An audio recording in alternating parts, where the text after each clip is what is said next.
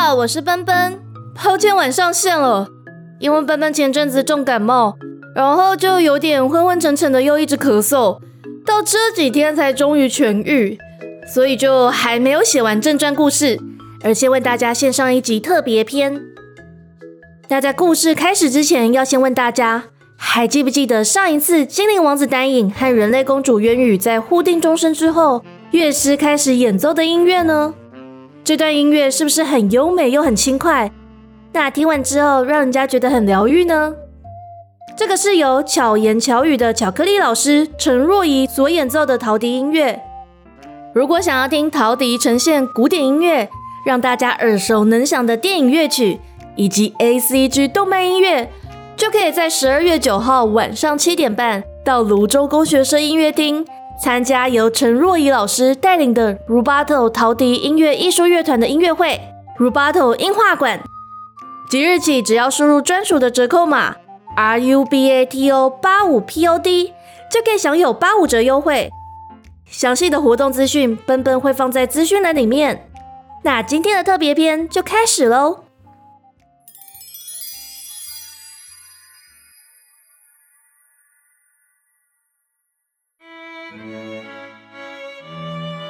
这是发生在渊羽刚到玄剑国不久后的故事。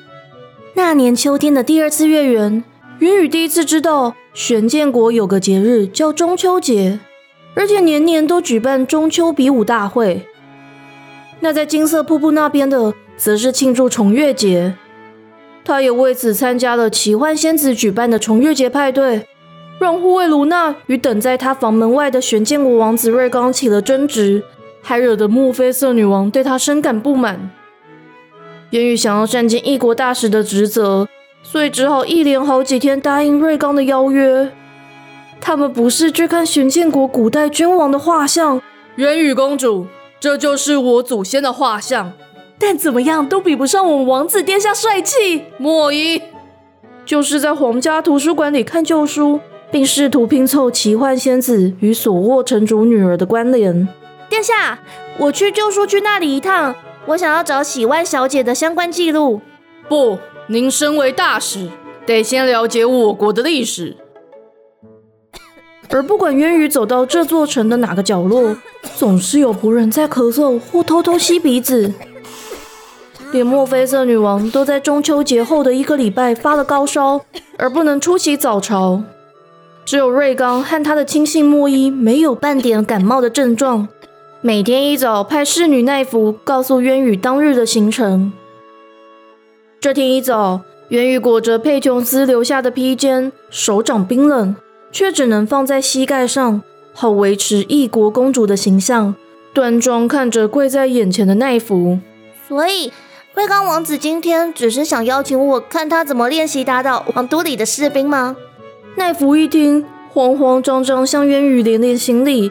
公公主殿下，因为瑞刚殿下难得要知道各位大人欠招，所以莫伊大人才建议我可以邀公主殿下看看。我不去。元宇刚说完，就再也忍不住遮住口，剧烈咳嗽了起来。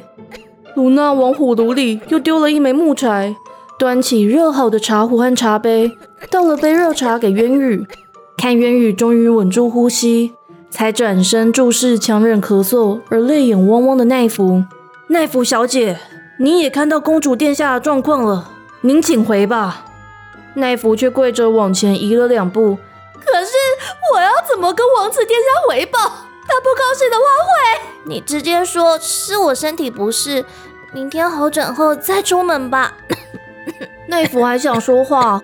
却瞥见衣柜暗格里隐隐透着光芒，而不禁眯眼细看。奈芙小姐，请吧。他转过头，见卢娜已经打开房门，往外头一比，只好低头行礼，慌慌张张跑出门，直奔走廊尽头去了。卢娜确认奈芙远去后，才关上门。元宇终于忍不住倒在长椅上，抱着披肩大叫。为什么我也开始咳嗽了啦？今天生意这样怎么办嘛？我已经答应丹羽要一起去摘艾斯草了耶，好想喝他特制的浓汤。公主殿下，今天难得不用跟瑞刚殿下出门，不然就休息吧。就是因为难得不用管他，所以要把握机会啊。他这一咳就停不下来，还开始打起喷嚏。卢娜这又是倒茶，又是递上手帕，外头却又传来了敲门声。渊宇已经咳到完全说不出话来，卢娜只好高声喊：“呃，请问是哪位？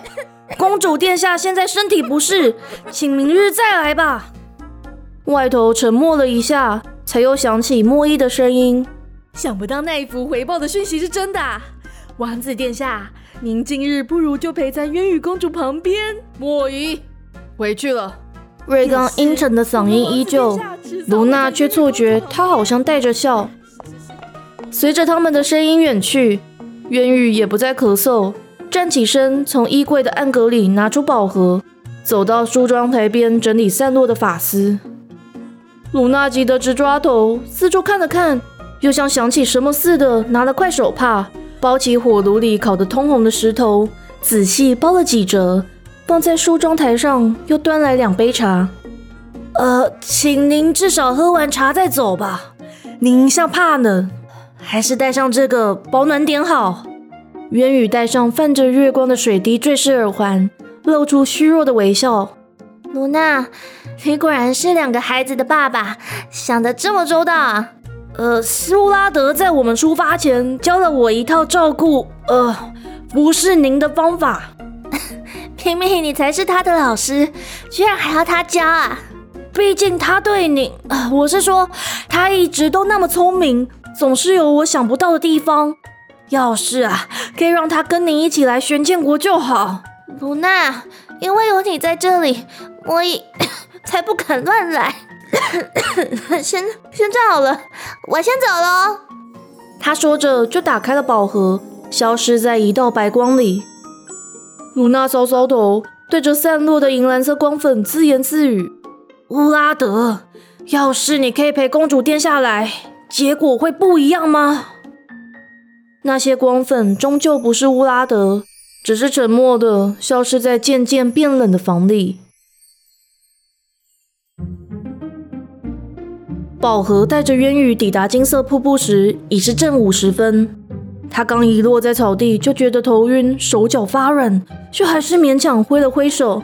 丹影，原本待在青砖边和蘑菇精说话的丹影，听到他的声音，就放下手中的植物，快步走到渊羽身边，抱住他，摸了摸他的额头。怎么这么烫？我没事啦，只是因为那个王子前几天一直来找我，所以 我就有点。渊羽猛烈咳了起来，丹影就轻拍他的背，一边从怀里的小布包拿出一条闪烁淡淡靛蓝光泽、呈果冻状的物体，掰了点抹在渊羽的脸颊上，又把剩下的放在他的嘴唇边。他用力摇摇头，实在一点胃口也没有。渊羽，这是水酿霜，可以缓解咳嗽，你吃下去之后会舒服一点。渊羽这才张开嘴。觉得好像有冰凉的水流划过脸庞，又沿着干痒的喉咙滑进沉甸甸的胃里，手脚变轻盈了些。原本因高烧而垂下的双眼也可以睁开了。他对上丹影担心的目光，而笑着站直身体，从空中抓了一片白色菌伞。那我们赶快去找呃那个什么丝草吧，不然魔法师他们会等太久。等一下。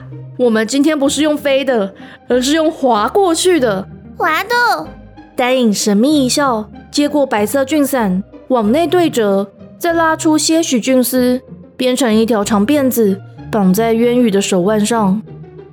菌伞往上漂浮，为他遮住刺眼的阳光。就听到丹影对青川喊：“草草，你可以把叶子变大吗？”蘑菇精草草本来玩水玩得开心，听到丹影的呼喊。小脚踩着河水，小手在空中不断挥舞着，菌伞就被蕾蕾拉住了。他才嘟着小嘴，翻出一把魔法烟火，朝果果拉到青川边的竹叶一丢，金灿灿的光芒就包裹住竹叶，爆开成光粉的同时，竹叶也瞬间变大到可以容纳数百只蘑菇精。草草还是嘟着嘴，却指挥所有蘑菇精往竹叶两旁一站，一起对丹影和渊羽用力挥手。蘑菇精们波浪舞般的招手方式，让渊羽有点头晕。丹影就搂住他，哎，我们可以去摘艾丝草了。渊羽虽然随丹影走向青川，却还是犹豫着要不要踩上叶片。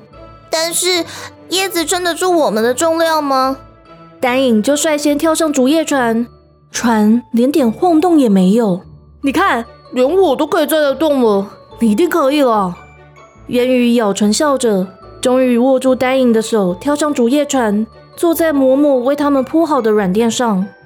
草草围台俊伞，姑姑站到竹叶船的尾端，让风吹开自己又松又软的俊伞，再伴随丹影一声吆喝。寻找艾丝草之旅，出发！船划进青川，蘑菇精们有的握船桨，有的把手放进青川里，快速的滑动，竹叶船就咻的一声划过了水面。微冷的秋风刮过渊羽的脸庞，原本因为水酿霜而缓解的喉咙再次干痒了起来，让他瑟缩在披肩里轻咳。丹影包住他的头，为他挡去大半的风。才让他张开眼睛，昏昏沉沉的听丹影的介绍。你看，那一片黄中带点蓝的，就是向月花，只有在秋天的时候才开哦。红红的那边是飞牛住的地方，听说他们喜欢吃辣的。呃，还有啊，你不是一直很好奇水果塔里面有什么水果吗？丹影的话越来越模糊，他说的黄在渊羽的眼里变成了橘色，红色则偏了绿色调。有的时候，他好像感觉船停了下来，蘑菇精们围在他的身边，让他取暖。丹影则放了一把冰入骨髓的东西，说是艾斯草，但他张开眼，却只觉得那只是一把杂草。又有的时候，他好像隐约看到丹影为他戴上新编的花冠。你们觉得好不好看？蘑菇精在模糊的视线里点动的俊伞如海浪。而有时，好像有人一直在帮他扶正下巴，才让他不会一直睡得东倒西歪，滑倒在船上。我们到了，丹影的声音唤醒他，让他缓慢地张开眼，隐约看见魔法师的食物慢慢成型。他张口要说话，字字句句却都好像在刺着他的喉咙。怎么这么快？等一下就有好喝的艾斯草汤了吗？丹影笑着把他扶下船，揉乱他的黑棕色发丝。我们都已经走一个下午了耶，而且你什么时候变得那么贪吃啊？我才没有。他又剧烈咳嗽了起来，才乖乖跟着丹影走到食物前，看餐桌上满是食物，旁边还摆了一口大铁锅。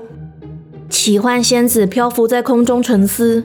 雪藏兔端着一盘切好的蔬果，跳到餐桌边，头不回的大喊：“嗯，烟雨啊，你来的喽！等一下啊，就换单影要玩的啦！”他又挥手驱赶想爬上桌偷吃彩虹梅派饼的蘑菇精。嗯，哼，不来帮忙就断了，还来这里玩？草草就拿了一块派，让雪藏兔在后头追赶他。你们两个小心点！魔法师现身在石屋前，无奈看着你追我跑的雪藏兔和草草，弹指变出一座围篱，圈住他们的行动，这才转身向丹影和渊羽鞠躬致意。这次是蘑菇精带你们来的吗？对啊，草草本来不愿意，但看渊羽这个样子，还是把烟火送给我们了。丹影笑着说，轻拍渊羽的头，让他从瞌睡中惊醒。魔法师哀伤看向渊羽和他身上的披肩，一会儿又勾起嘴角，别过头说：“那我要好好奖励草草了。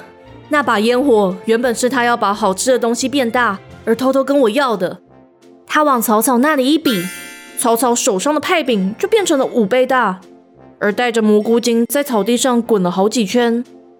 雪藏兔停在旁边，歪头想了想，为什么派饼会变大，而忘了追草草。丹影殿下，您今天要煮艾斯草浓汤吧？看丹影点点头，魔法师又笑着说：“ 那正好，我有个治愈魔法可以帮渊羽公主，请您先大展身手吧。”丹影塞了一把岩绒草到渊羽的掌心，顺好她的头发，才走到餐桌边，拿起汤勺，对空中大喊：“奇幻仙子，雪藏兔，请教我做好喝的汤吧！”奇幻仙子一听，拍动蝴蝶结翅膀，飞到丹影的身边。什么话？我才是这里厨艺最厉害的。雪藏兔也想翻出围篱，却被魔法困住，而急得直跳脚。我得治，我得治了！我是山顶上的美食家。魔法师弹指，让雪藏兔顺利脱困，又捡起一片叶子折了起来，捏成略尖的蛋形。他将叶子变成木头，又变成了石头。而当他思索要制成什么样的材质时，渊羽的声音就滴滴传来：“以前也是这样吗？”渊羽公主，你刚刚说什么？他看渊羽想大喊，却喊不出来，就坐在他身边。忍不住凝视披肩上的每一寸刺绣。以前奶奶生病的时候，你也是这样陪她吗？魔法师愣了一下，渊羽的身影却略略与故人的影像重叠。昔日在汉特梅与佩琼斯相处的种种掠过脑中，他闭上眼，压下一声叹息。以前佩琼斯只要有点咳嗽，我就会煮姜汤给他喝。说好听的故事，还有演奏一些音乐给他听，因为他总说他是家里年纪最大的孩子，所以一直很想要像我这样的哥哥。渊羽摩搓披肩和手心里的岩绒草，额头微微冒着热气。奶奶以前跟我们说的故事里，好多好多都跟你有关哦。他以前还会常常看着月亮。渊羽因为生病而特别直白的话，让魔法师低笑了一下。原来他都还记得吗？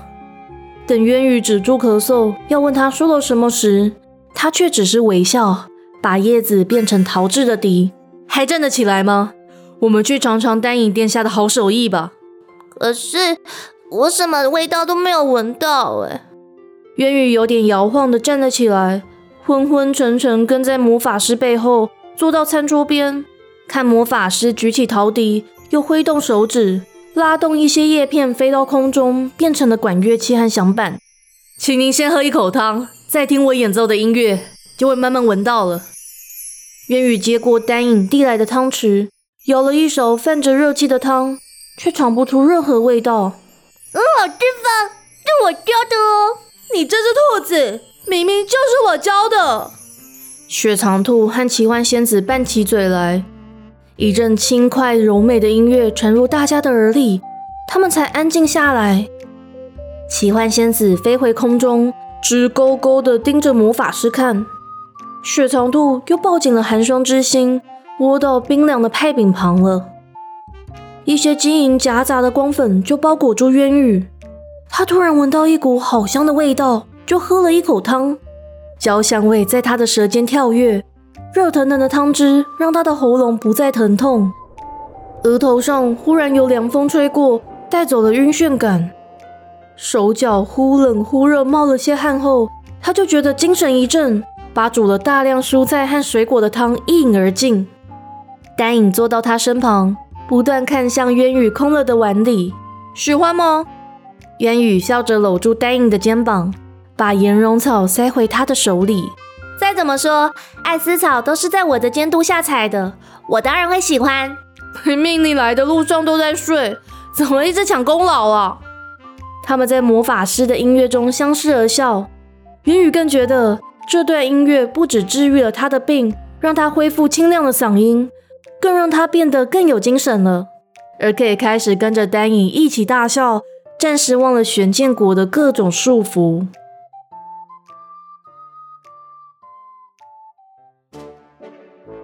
几天后，草草一走出蘑菇屋就开始咳嗽，觉得全世界好像都在眼前旋转。他慌慌张张要去找其他的蘑菇精伙伴，却发现全部的蘑菇精咳成了一团。于是他释放魔法师新送他的愿望魔法烟火，在烟火绽放时大喊：“哇，魔法师！”赶快让我们听可以好起来的音乐！烟火带着蘑菇精们一起抵达石屋。这个时候，丹影正咳嗽喝着汤，魔法师刚吹完最后一个音符，陶笛在他手里散成光粉。他们看到蘑菇精们咳得在草地上直打滚，变得精神奕奕的丹影就笑着说：“你们也要喝汤吗？”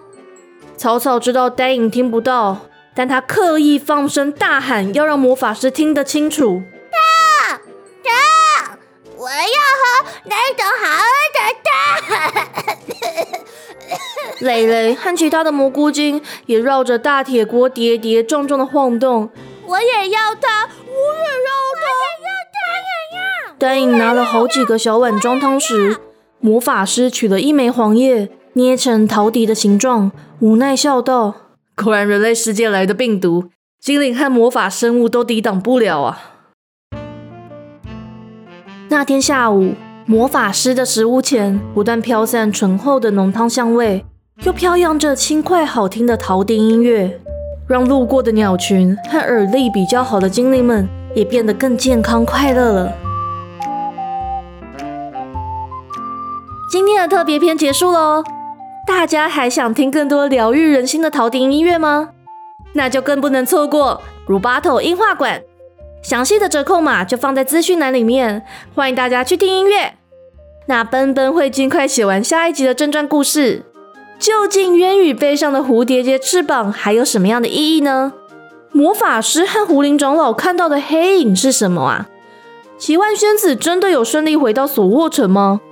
而丹影和渊宇在月光下订婚之后，可以永远在一起吗？那就老话一句。奔奔小剧场，下回待续。